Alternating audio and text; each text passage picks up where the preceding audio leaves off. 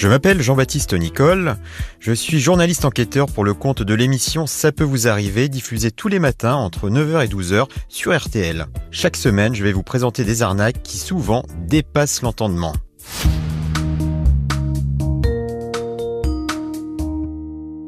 Cette fois, direction la Bretagne et plus particulièrement la commune de Grasse, près de Guingamp dans les Côtes d'Armor. Là-bas, le journal Le Télégramme nous informe qu'une entreprise locale de vente de matériel de travaux publics subit de plein fouet une usurpation d'identité depuis plusieurs mois. En clair, un inconnu se fait passer pour la société SAVTP dans le but d'effectuer de fausses ventes d'engins. Alors comment s'y prend-il? Eh bien manifestement, cet individu a commencé par pirater l'ordinateur de l'entreprise à distance, il a récupéré toutes ses données et ensuite, pour lui, c'est devenu un jeu d'enfant. Il a créé une nouvelle page Facebook accessible seulement à l'étranger afin de brouiller les pistes, puis il a commencé à convaincre des clients dans différents pays européens à lui verser à compte. Sauf qu'à l'arrivée, forcément, ses clients ne reçoivent jamais le matériel commandé. Et c'est là que ça se gâte, comme nous l'explique Sophie Fétinger, la véritable gérante de la société avec son mari. Sur les fausses factures, il y a bien notre numéro, notre adresse, nos coordonnées.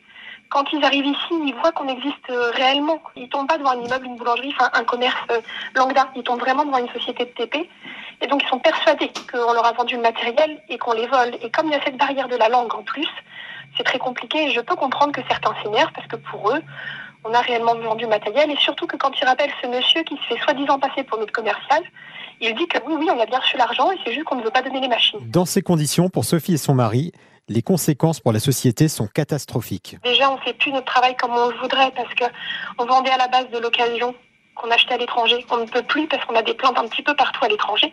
C'est normal, les gens rentrent dans leur pays, ils portent plainte. Et en notre nom, puisque c'est nous qui les avons volés pour eux. Et ma marque de machine neuve, je ne la sors quasiment plus parce que quand je suis toute seule, bah, quand les gens sont arnaqués qui viennent, qu'on ne veut pas donner de machine, bah, ils nous le disent, bah, on va prendre celle-là en compensation. Et puis, des fois, ça me demande des heures à parlementer avec eux, donc des heures où c'est les gens énervés qui hurlent, donc les autres clients ressortent.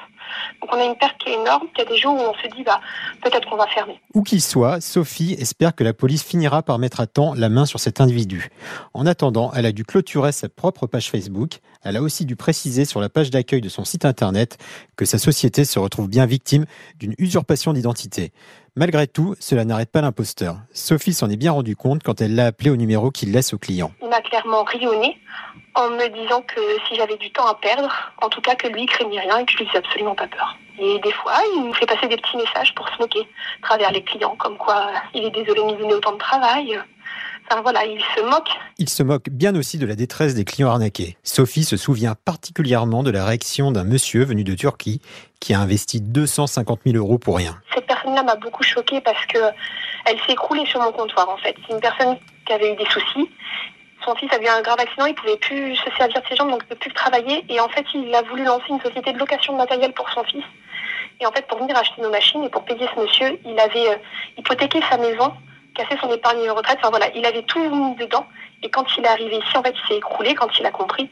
Et il m'a dit, mais en fait, j'ai tout perdu. En tout, depuis décembre dernier, ce sont des centaines de clients qui ont déjà été arnaqués à travers toute l'Europe. Le préjudice global se chiffrerait déjà à plusieurs millions d'euros. Voilà, c'était Jean-Baptiste Nicole. Je vous retrouve la semaine prochaine pour vous raconter une nouvelle arnaque.